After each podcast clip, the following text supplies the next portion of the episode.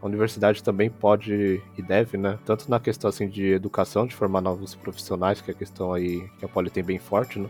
Nós formamos profissionais muito bons no mercado, mas também de talvez fazer mais proximidade com essa questão da indústria mesmo e gerar esse pipeline, né? Porque às vezes você fica com essa impressão, esse mito de que pesquisa para no paper, né?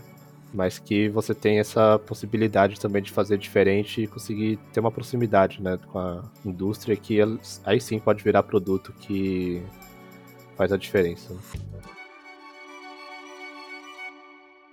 Fala pessoal, aqui é o Shin do podcast. No episódio de hoje estamos com Vitor Hayashi, que vai contar a história pra gente. Oi pessoal, é um prazer estar aqui. Boa, Vitor. Ele é engenheiro eletricista formado pela Poli em 2017, começou sua carreira no mercado financeiro pela Anima Investimentos e depois acabou migrando para uma carreira ligada à pesquisa, é, mais especificamente ligada à indústria, pelo laboratório LARC é, da USP, focando em IoT, que é a internet das coisas, e ele vai contar para a gente aqui é, um pouco mais sobre essas siglas e o que, que elas significam. Então, para a gente começar, Vitor, eu queria voltar no tempo é, queria que você contasse também sobre como que foi a sua época de poli, é, quais eram as suas expectativas no curso, o que, que você imaginava. Bom, quando eu tava prestando vestibular, naquela época toda mais turbulenta, né? É, tava querendo na engenharia um grande desafio, né? Eu posso dizer que eu encontrei ele. É, basicamente tive o primeiro ano de poli bem turbulento, né? Então, se você for ver eu sempre estudei em escola pública, né? Então, assim, não tinha uma grande base, assim. Eu fiz um cursinho aqueles lá de três meses para passar, né? No meu terceiro ano. Mas basicamente quando eu cheguei na Poli, basicamente eu encontrei um grande muro, assim, né? Que acho que vários de nós já passamos, né? E aí, basicamente, logo no primeiro semestre já tomei pau ali de três matérias. É, quando você vê que agora eu sou da pós-graduação, pesquisador tudo mais, né? Às vezes você fica achando que, sei lá, sou aluno estrelinha, coisa parecida, mas eu nunca fui. Não sei se agora passa essa imagem, mas eu nunca fui. E no primeiro ano, então, eu tive esse pau de três matérias, inclusive cheguei a travar o cálculo, enfim, já ouvi bastante que o pessoal falando que ia ser bem difícil, né, continuar na poli e tudo mais, né. E, queria dizer que foi um período bem turbulento, mas assim, com engajamento, é, com disciplina deu tudo certo, a gente conseguir priorizar as coisas, né? E eu acho que a principal questão, assim, eu tava com uma expectativa de conseguir um grande desafio, né? E eu saí de lá, na verdade, de uma pessoa melhor, mais resiliente também, né? Acho que é a principal coisa que todos de nós politécnicos conseguimos ganhar durante o curso, né? Então foi um pouco turbulento, assim. É claro que tudo tem consequência, então no terceiro ano eu tive que pegar 40 créditos junto com o estágio, depois com o quarto ano também. Até o quinto ano ainda estava um pouco mais cheio das coisas, né? É, mas assim, dá tudo certo desde que você consiga realmente se engajar e você só consegue se engajar se realmente você acreditar naquilo, né? Então acho que é uma coisa que eu aprendi também nesses árduos anos aí na Poli. Entendi. E só para entender melhor também, quando você disse que travou cálculo e, e acabou é, pegando essas matérias, mesmo assim você se formou em cinco anos ou levou um pouco mais de tempo? Isso foi cinco anos mesmo, né? É, uma coisa que acho que muitos de nós, assim, quando tá até na parte do biênio ou milênio, sei lá o que a gente chama, é, é que a gente acaba não se engajando tanto porque a gente não consegue ver aplicação naquilo, né? Uhum. Mas eu quero dizer que depois do quarto, quinto ano, apesar de ter uma carga muito maior, né? Porque eu tava estagiando também, depois parte do mercado financeiro, que a gente vai falar mais pra frente, né? É, na verdade, acabou sendo bem produtivo porque eu tava realmente engajado naquilo, né? Então, às vezes, eu acho que não é que no primeiro ano tem a questão da base, tem a questão de é, ser uma coisa bem diferente do que você viu no ensino médio, mas é muita questão, assim, de realmente você ter aquele desejo, assim, de querer aprender aquilo, né? E que agora, hoje, eu vejo que, bom, pelo menos é, pós-graduação, pesquisa aplicada, um pouco que eu vi na indústria, na verdade, são bases bem importantes, né? Que, por exemplo, no ensino médio eu não tive, e na Poli, é, por mais chato que sejam as matérias, ali acabou me fornecendo uma base bem legal. Né? Uhum, uhum. Bacana. E quando você fala ali sobre essa formação de base ali, você ter vindo de escola pública e como que isso acabou influenciando até tomar pau ali. Eu me identifiquei bastante, porque eu também vim de escola pública e tomei muito pau também. Nossa, peguei muita DP ali no meio do caminho. É, mas nesse primeiro ano, segundo ano, quando você estava fazendo matérias ali do biênio, milênio, é, o que, que, ainda te motivou a continuar lá dentro, ainda é, se formar? O que, que fazia você sentir vontade de ir para a Poli?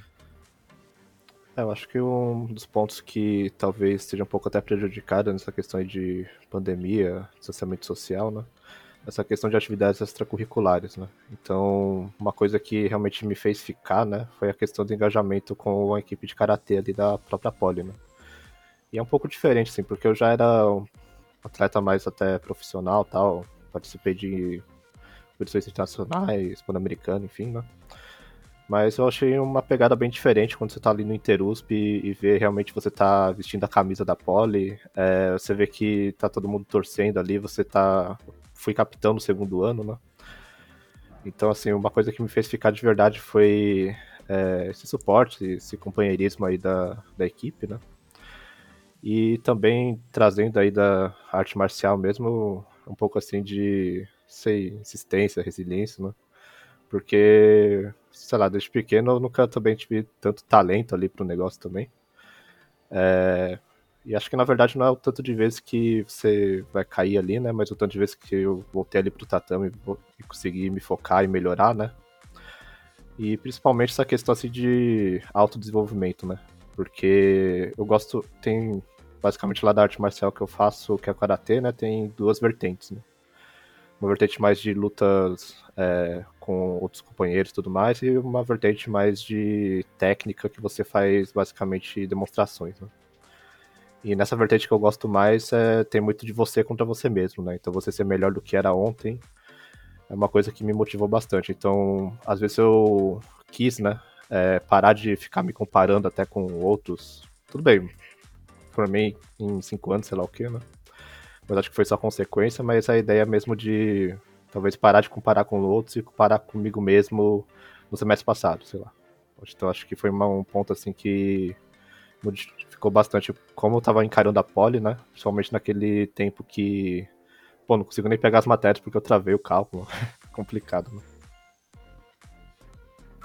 Entendi. E de, depois que você conseguiu ali se comparando consigo mesmo e, e eventualmente se formar, é, me conta mais sobre como foi esse início de carreira quando você começou em investimentos. Eu comecei ali no back-office, né? acho que parte de investimentos muitos começam como estagiários ali na parte mais operacional, né? Tomando pau mesmo, é, pegando um monte de boleta, fazendo controladoria e tal. É, mas acho que foi bem legal porque foi uma experiência bem diferente do que eu já tava, já tinha feito iniciação científica na Poli também, né? E aí eu quis realmente embarcar numa parte mais é, da indústria mesmo, né? E acho que assim, como pessoa, acabou me é, contribuindo bastante para minha formação. Principalmente porque engenheiros assim são bem cotados em áreas que, vamos dizer, tem que apagar incêndio ou coisa parecida, né? Tem que resolver o problema mesmo, fazer o negócio girar. E foi nessa época também que eu tive um grande desafio que basicamente eu cheguei ali no estágio, né? E depois de dois meses o meu efetivo saiu, né? É, no primeiro mês eu já estava mais em treinamento, no, ou seja, basicamente tive um mês mais de treinamentos mais perto dele, né? E aí eu peguei o desafio, eu podia ter feito duas coisas, né? Uma era desistir, cair fora e tentar outra coisa, mais mentorado talvez. O outro é pegar o desafio, embarcar de cabeça e conseguir ter melhores resultados, né? Porque, na verdade, o efetivo não estava conseguindo ter tão bons resultados. Acabei embarcando de cabeça, conseguindo automatizar ali os processos, reduzindo o erro operacional tudo mais, e vendo pô, como que a minha base, minha resiliência de engenharia consegue realmente trazer algum valor é, para o negócio, né? E também acabei depois até trazendo um outro estagiário da própria Poli que conheci ali na equipe de karatê, né? Então foi bem legal também o processo todo de treinamento ali, né? E também a questão ali de automatizar e, na verdade, não só... Às vezes a gente vê tecnologia pela tecnologia, né? Eu gostei de ver como que a tecnologia, de fato, melhora o processo, pode agregar valor para o negócio. Que bacana. É, realmente é um, uma decisão ali que é, faz... leva um crescimento muito rápido mesmo. Você ali decidir tomar tudo, tomar frente, responsabilidade. É, Agora me conta mais sobre como que esse fundo funciona, é, ainda mais para gente que não trabalha no dia a dia com o mercado financeiro. É, na verdade, o fundo é um pouco diferente, né? Porque ele era mais de longo prazo. Na verdade, é um family office, é, gerando patrimônio ali de um dos fundadores da Natura, né? Tá tudo ali no site dele, então não tem problema nenhum falar. É, mas é um pouco um ponto diferente que eu gostei bastante deles é a questão do longo prazo, né? Então, os investimentos deles, eles têm uma filosofia ali, uma tese de investimento de investir nas empresas pelo longo prazo e baseado até em uma coisa mais próxima de análise fundamentalista, ao invés de técnica, que é mais curto prazo. Né?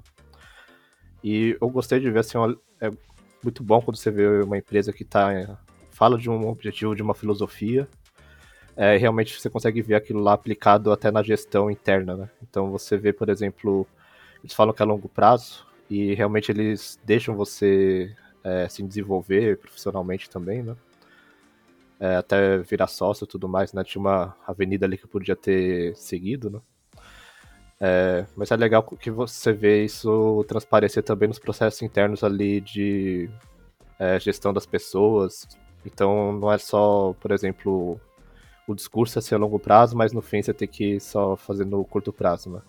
Claro, você tem que pagar os enseios do curto prazo, mas é legal como eles tentam alinhar é, a gestão das pessoas e como elas podem se desenvolver com a tese de investimento deles. Então eu achei bem bacana ali do fundo que eu trabalhei. Bacana, interessante ver como que, que, que é diferente mesmo, né? É, na Poli a gente acaba ouvindo muito falar de fundos que se preocupam somente com dinheiro, não é somente o lucro pelo lucro, é, e ver que existem, existem family offices, outros fundos que têm uma filosofia é, e uma tese por trás que, no fundo, se assemelha bastante à cultura corporativa, né? uma cultura organizacional, é, com valores e, e, métodos ali para tomar decisões é, mais coerentes. E você comentou até que teria essa via de se tornar eventualmente sócio ali do, do Family Office. É, me conta mais sobre como foi essa decisão de mudar para uma carreira mais técnica, de pesquisa. É, no fim, é, apesar de ser longo prazo, acho que tem várias coisas que movem as pessoas, né? Vai, vamos dizer, recursos financeiros mesmo, ou conhecimento. No meu caso, foi mais conhecimento mesmo, né? Então, no fim, é, acho que da Poli já me deixou bem é, com sede, assim, pelo conhecimento, né?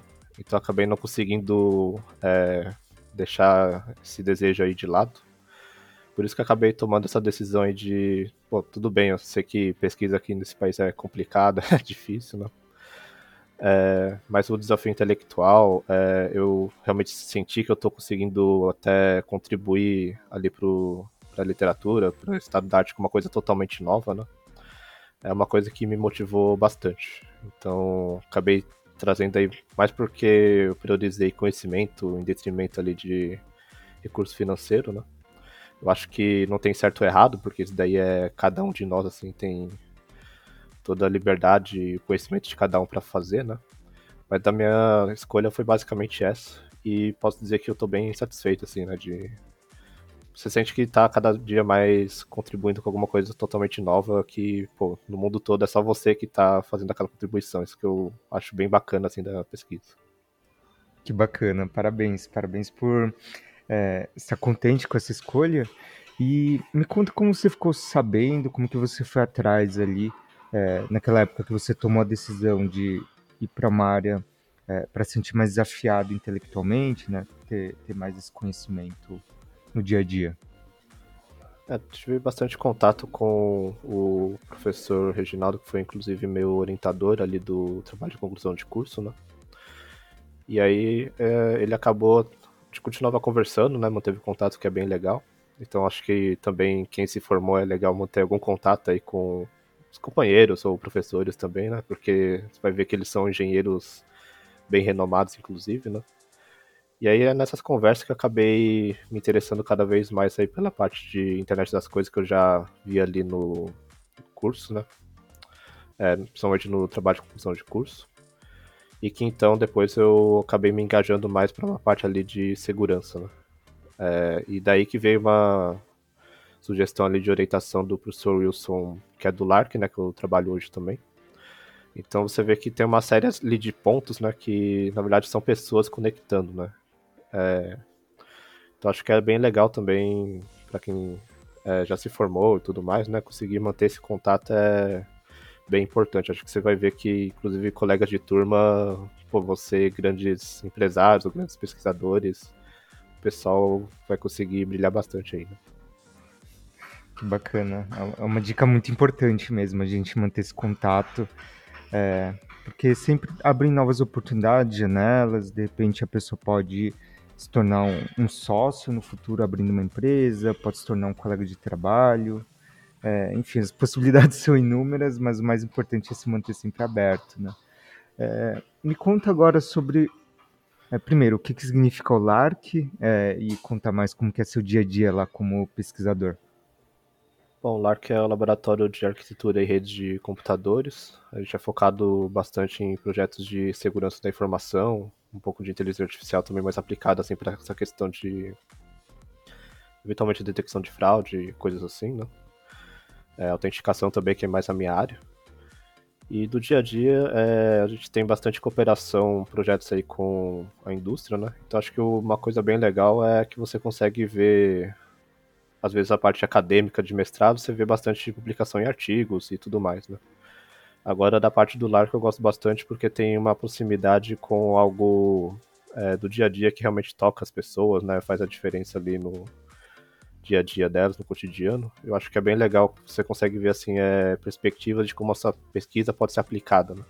Porque às vezes você fica com aquele pensamento que, com pesquisa só por pesquisa e até chegar na pessoa vai demorar 5, 10 anos. Tem pesquisas que são assim, é claro, mas do lar que eu gosto de ver bastante que tem projetos ali de cooperação e que eles têm é, esse desejo de já aplicar no próximo semestre, no próximo ano, né?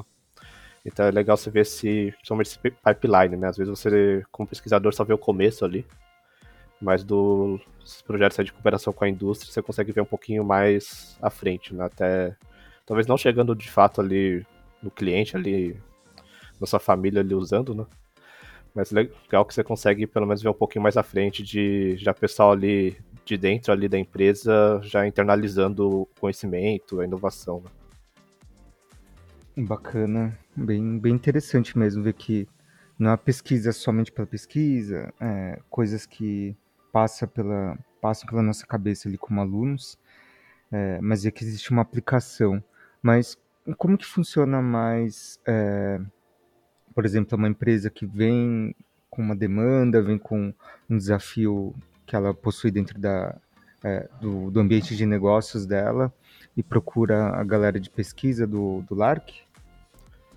Isso, normalmente tem várias é, contatos ali, né, várias conversas que a gente vai fazendo, vislumbrando diversos projetos, né? E aí, basicamente, claro, você tem o problema, e você vai tentar fazer um projeto que eu acho que uma grande diferença de uma, sei lá, uma fábrica de software, por exemplo, né? É que tem que ter um grau de inovação envolvido, senão não se configura ali para ser um projeto junto com a universidade, né? Então, é, eu acho que é desafiador também, olhando ali pelo chapéu da empresa, né? É, você chegar e falar, pô, tem esse problema aqui e tem que ser uma, uma solução com certo grau de inovação, né? Para conseguir realmente é, fazer um projeto com o Lark, mas é, eu acho que na verdade é bom para os dois, né? Porque você consegue ter uma coisa totalmente nova também, né? É do estado da arte ali acadêmico, vamos dizer, mas que também está sendo aplicado e gerando valor para o seu negócio, né? Então eu acho que é bem desafiador, porque às vezes você vai sempre quero, sei lá, copiar alguma coisa que alguém já fez, tudo mais, talvez até já resolva melhor para o seu negócio e mais rápido, né? Mas quem tá junto ali no tipo de projeto com a gente, normalmente tem essa visão de é, poder esperar um pouquinho mais, investir e realmente ter uma coisa com um certo diferencial. Bacana. Eu lembro um pouco que você comentou da tese de longo prazo, né? Não é uma coisa imediatista ali que é, vai sanar ou, ou tapar aquele buraco, mas sim uma coisa nova que pode se desdobrar até em novas frentes, novas linhas de pesquisa no futuro, né? Que bacana. E, e como que você lida com. É, eu imagino que deva é, ser uma coisa até que desperte ansiedade, assim. É, porque você me falando dessa forma, que tem que ser uma coisa nova, tem um grau de inovação, é, provavelmente não tem mais ninguém no mundo fazendo aquilo que você está fazendo. Como que você lida com, com esse desafio é, e essa possível autocobrança também ligada a isso? É, eu vejo, infelizmente, né, na parte de pesquisadores, é, talvez se assemelhando a burnout, assim, né, ou até nesse estado já, mas que realmente é, tem um alto grau de cobrança e, pior de tudo, acho que o pessoal perde muito autoconfiança, né. Então acho que realmente isso existe, né, uma coisa que acho que a academia está começando a olhar para esse lado, né, é, mas assim, pessoalmente o que eu tento fazer, né, é aprender a lidar com incerteza, né? Então, você vai pegar, acho que se assemelha bastante à vertente de empreendedorismo, de inovação, né? Porque no fim você não tem, você não sabe exatamente a solução, não tem todas as respostas para tudo, né? Mas é a questão de você conseguir estar confortável para isso e você ter o processo ali, o método, né? Você consegue cada vez mais tirando as incertezas e errando, né? Para conseguir ir acertando o caminho. Eu gosto de falar que na verdade você está iterando porque o erro passado te ajudou bastante a não gastar muito mais tempo num caminho que ia dar errado. Então, é, eu acho que essa questão de aprendizado contínuo e principalmente não só na vai, projeto com a indústria ou projeto de pesquisa ou em alguma startup que você vai fazer com seus colegas de classe, acho que é que você saber que você não vai ter todas as respostas, né? Então, não sei, é, você vai. Alguns pits que eu já fiz, eu realmente já falei, ah, eu não sei essa resposta, né? Você ter a humildade mesmo de falar, né? Acho que é legal, né? E também você conseguir estar confortável com isso. Então, o mais legal é que você, até no processo de revisão por pares, que acho que é um ponto que gera bastante desconforto com as pessoas, né? É, mas se você for ver, são pares que eles são especialistas na área, né, mundialmente. E eles tiveram tempo ali para olhar seu trabalho e estão fazendo ali uma série de pontos ali, críticas e tudo mais, né? Mas que se você olhar com de forma mais, talvez, fria, assim, né? Não ficar pessoalmente ofendido, é, você entender que na verdade são críticas para o seu trabalho, né? Não você mesmo, né?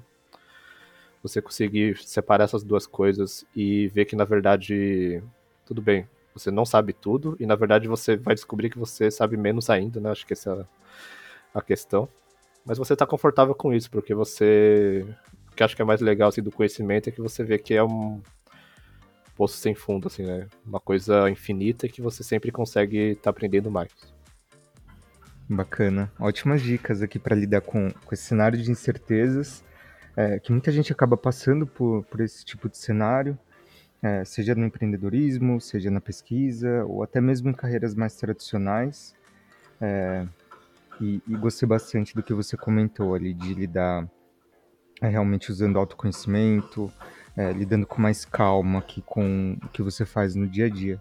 É, agora me conta um pouco sobre como que funcionam os principais processos dentro de um, do desenvolvimento de uma pesquisa, né? É, por exemplo, você comentou já que vem esse projeto, ele, ele caminha é, para você resolver esse problema, propor essa nova solução, mas o que acontece depois? É gerado um paper, você faz um. É, apresenta isso em algum congresso? Como que funciona? Eu acho que é, dos projetos que tem cooperação com a indústria, você tem é, duas frentes, né? Dois resultados. Um deles são os papers propriamente ditos, porque conhecimento que fica só com você morre, né? Então, se você pode até ter sei lá, inventado a lâmpada antes, mas se você não externalizou esse conhecimento, seja para as pessoas, ou seja, na literatura, basicamente não ocorreu, né? Não teve patente também ou coisa parecida. Uma vertente realmente de publicações para agregar no estado da arte ali do conhecimento, outra parte ali é realmente você ter um processo ali de internalização do conhecimento pela empresa, né? Então, uma coisa que a gente faz bastante como uma coisa normalmente com tecnologia emergente, coisa nova mesmo, né? É, você tem que também passar o conhecimento junto. Não é como se fosse um, sei lá, um software de prateleira ou um produto de prateleira que você pode só dar para a pessoa ali e você talvez fazer a manutenção e tudo mais, né? A ideia é realmente você passar esse conhecimento, porque nós acreditamos bastante que não tem ninguém melhor que a própria empresa para adaptar e transformar aquilo ali num produto que melhor se adequa às necessidades dele, né? Do que um fornecedor fazer isso que é um terceiro ou agente mesmo. Né? Então acho que tem um processo bem é, importante assim de você conseguir passar o, o serviço ali, o código, enfim, e também é, dar subsídio para que a equipe interna consiga da, fazer daquilo ali um MVP e depois virar produto, né? Eu acho que é bem importante e isso vai até um pouco na questão assim, como se fosse treinamento ou educação também, né? Que eu gosto bastante também dessa vertente, porque no fim você também está passando conhecimento, né? Acho que quando você também passa conhecimento é outra forma de você aprender. Muito bom, muito bom mesmo. E agora me conta sobre os principais mitos que a gente acaba é, descobrindo quando a gente fala sobre pesquisa. É, algum um deles a gente já comentou sobre notas, é, mas me conta mais ali. É preciso realmente tirar notas boas ali para se tornar pesquisador? É, você vê algum outro mito que, que os alunos é, ou pessoas acabam trazendo antes de se tornarem pesquisadores? Acho que outro grande mito que eu senti é aquela questão de pesquisa só pela pesquisa, né? Só vai publicar artigo e acabou, né? Então, é, não, eu acho também que publicando é, em periódicos ali de alto impacto e tudo mais, você também está é, tá contribuindo, né? Não só fica perdido no universo para sempre, né? Porque afinal de contas tem citação e a partir dali o pessoal pode tirar ideias, pode usar o código open source, enfim, né? Pode cooperar e transformar aquilo num produto que realmente toca as pessoas, é, faz a diferença aí no mundo. Mas também que é, a universidade também pode e deve, né? É, tanto na questão assim de educação, de formar novos profissionais, que é a questão aí que a Poli tem bem forte, né? Nós formamos profissionais muito bons no mercado, mas também de talvez fazer mais proximidade com essa questão da indústria mesmo. E gerar esse pipeline, né? Porque às vezes você fica com essa impressão, esse mito de que pesquisa para no paper, né? Mas que você tem essa possibilidade também de fazer diferente e conseguir ter uma proximidade, né, com a indústria que aí sim pode virar produto que faz a diferença, né? gera valor ali, né? É claro que é bem diferente ali o timing, assim, do parte do mercado financeiro, que pô, automatizava uma rotina na madrugada e depois no dia seguinte já gerava valor, né? Diferente o negócio. Mas acho que fora o timing, é, tem geração de valor, é só a questão até de você entender, né? E também tá confortável com esse timing, né? Acho que é bastante questão disso. Perfeito. E hoje, o que, que você daria de dicas para quem está se formando e decidindo sobre como e onde começar a sua carreira? Eu acho que, bom, principalmente ver o que você realmente é sua prioridade, né? Então, eu falei um pouco da questão financeira, a questão de conhecimento, né? E ninguém melhor do que você mesmo para ter essa resposta. E é um pouco difícil porque você tem que ter um certo grau de autoconhecimento. Eu demorei um certo tempo ali, sei lá, poli toda para saber exatamente que era a minha prioridade, né? E até um ano depois ali, né, até entrar no mestrado, por exemplo. Né? É, mas acho que é bem legal você conseguir descobrindo isso e eu acredito que você consegue fazer isso quando está testando coisas novas, né? Então, eu fiz parte ali de é, atividade extracurricular com arte marcial, eu fui ali para a parte de empreendedorismo também para participei de alguns concursos, fui para a parte acadêmica de publicações, né? Então acho que você tentando várias coisas ali e realmente ir descobrindo o que você é, quer para você, para sua carreira e inclusive para sua vida pessoal também, né? Então conseguir esse equilíbrio, esse autoconhecimento, acho que é o principal ponto e que acho que também demora é, dependendo aí do que você tem, né? Não tem um tempo certo ali. Mas acho que é importante você estar tá sempre direcionado a isso, né? Eu também não sei 100% é, questão da direção da carreira, né? Porque como a pandemia nos mostrou, tudo pode mudar da noite pro dia, assim. Mas é legal que você sempre está tentando coisas novas e se redescobrindo, né? E vendo as suas prioridades. Acho que é assim que você vai conseguindo delinear e alinhar assim, o seu objetivo do que você acredita, né? É, com o que você realmente está fazendo. Acho que isso que é legal de às vezes revisar um pouquinho.